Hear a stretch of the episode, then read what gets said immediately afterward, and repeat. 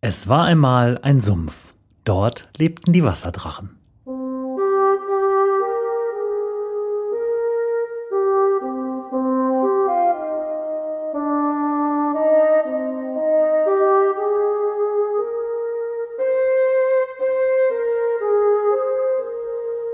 Wo die Wasserdrachen wohnen. Folge 4. Karl der Große.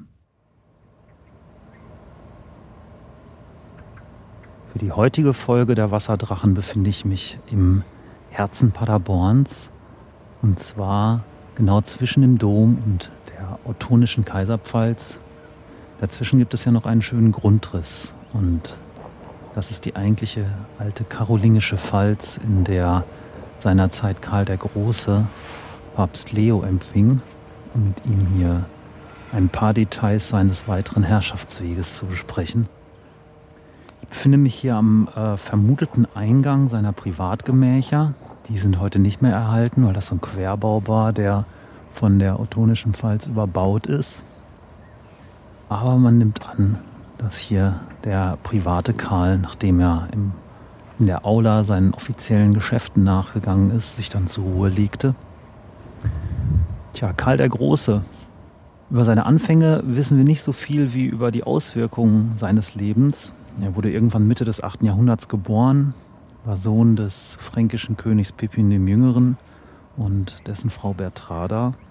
Hatte einen Bruder, mit dem er zusammen äh, ab 768 herrschte nach dem Tod seines Vaters. Da war er Anfang 20. Nachdem sein Bruder drei Jahre später starb, war er Alleinherrscher des Frankenreiches und äh, hatte eine Menge Probleme. An allen Ecken und Enden Probleme, Probleme, Probleme. Da war einerseits die äh, innerfränkischen Rückfälle in vorchristliche Gewohnheiten. Im Osten machten die Sachsen Ärger und die Awaren, die immer wieder die Reichsgrenzen überschritten. Im Süden hat er Stress mit den Langobarden in Norditalien. Ähm, Im Südwesten, da gab es das Emirat von Cordoba und die Sarazenen, die immer weiter Richtung Norden vordrangen. Und äh, eigentlich äh, hätte er sich jetzt äh, damit bescheiden können, das äh, relativ kleine fränkische Reich irgendwie zusammenzuhalten.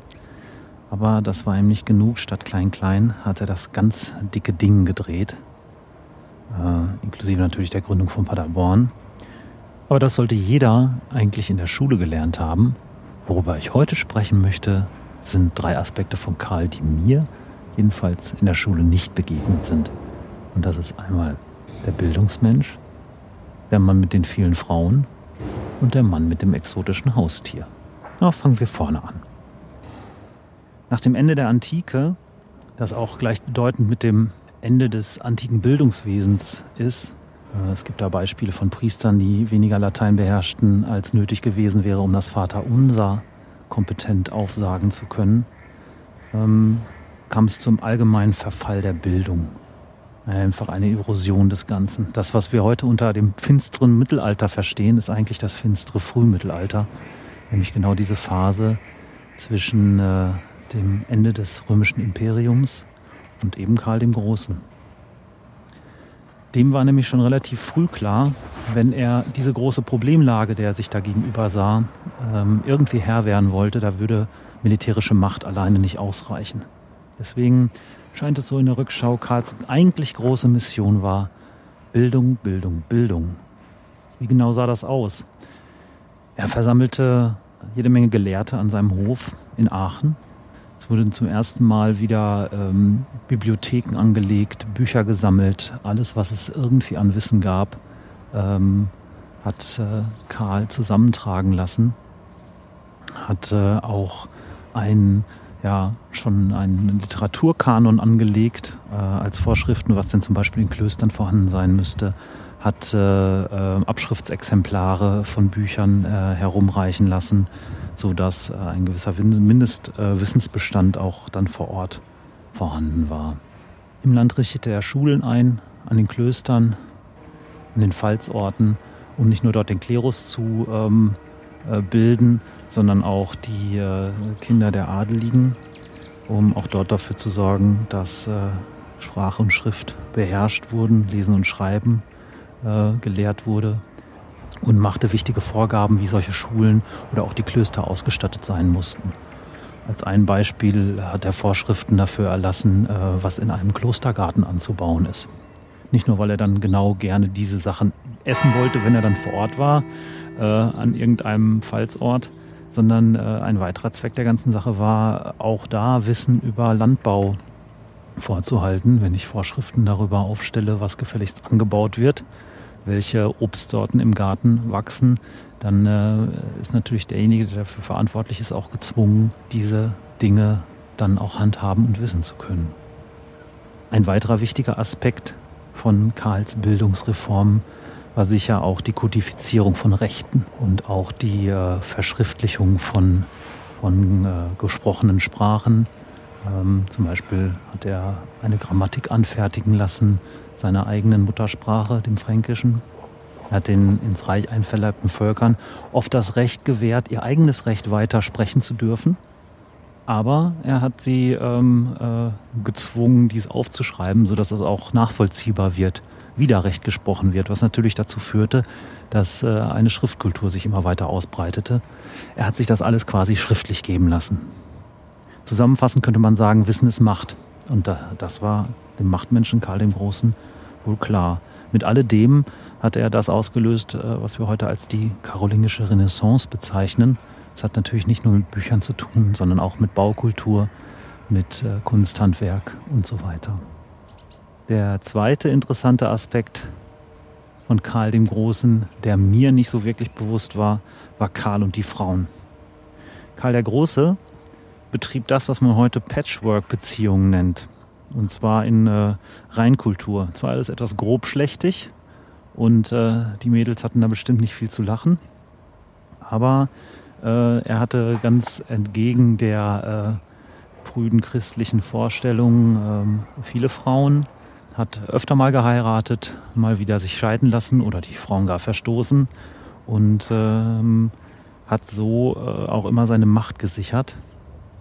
Ein Beispiel seine erste Ehefrau Himmeltrud, die hat er auf Betreiben seiner Mutter verstoßen, um dann eine Langobardenprinzessin zu heiraten, weil es gerade opportun war, um äh, mit ihrem Vater äh, doch politisch ein bisschen zu Rande zu kommen, die er aber nach einem Jahr dann auch wiederum verstoßen hat, um dann äh, die nächste Frau, seine Frau Hildegard, zu heiraten, mit der er dann äh, von all seinen Frauen am längsten zusammen war, die meisten Kinder zeugte und äh, sie auch aktiv in die Politik mit einbezog.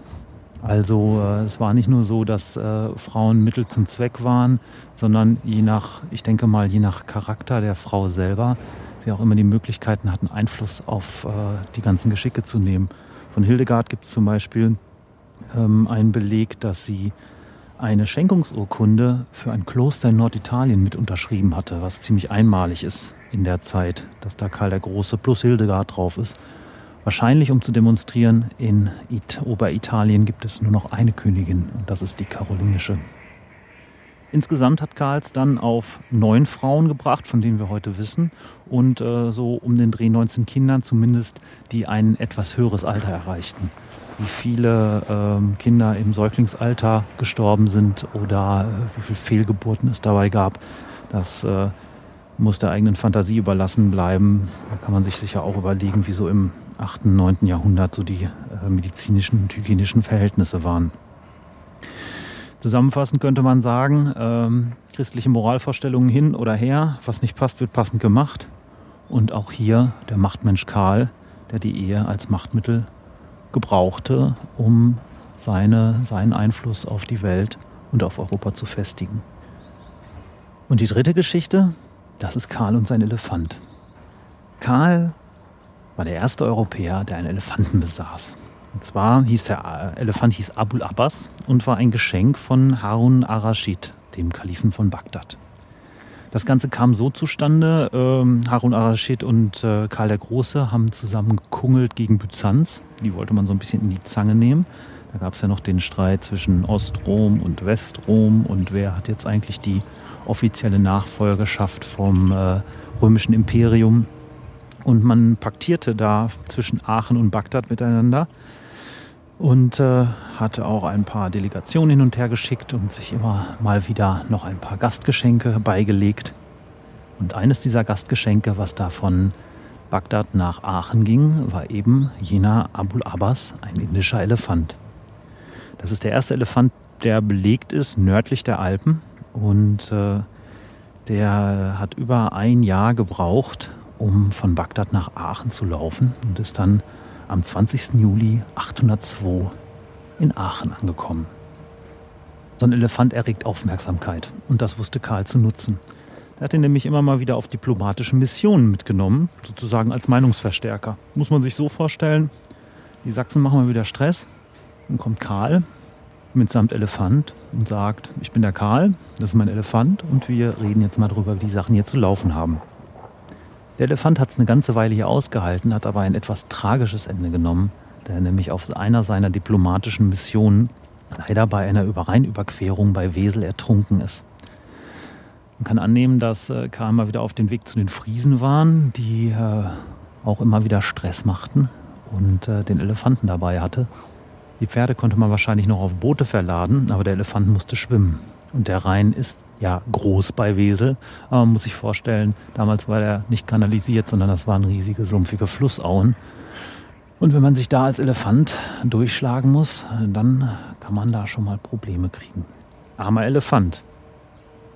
Tja, Karl und die Bücher, Karl und die Frauen, Karl und sein Elefant. Das sind drei Aspekte von Karl dem Großen, die mir, obwohl Geschichte Leistungskurs in der Schule belegt, nicht bewusst waren.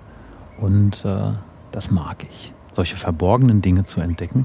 Ich will sicher Karl äh, nicht mit lustigen Geschichten hier verklären. Man muss auch immer bedenken, dass äh, das Ganze damals vor 1200 Jahren recht brutal vonstatten ging. Aber andererseits, was wäre Europa heute ohne Karl den Großen? Dann wäre das Mittelalter wirklich richtig finster gewesen. Und das Wichtigste, ohne Karl kein Paderborn. Ich hoffe, ich konnte euch ein äh, bisschen Neues über Karl den Großen erzählen, über den schon so viel gesprochen wurde. Und im nächsten Jahr bestimmt noch mehr. Das ist ein 1200. Todesjahr.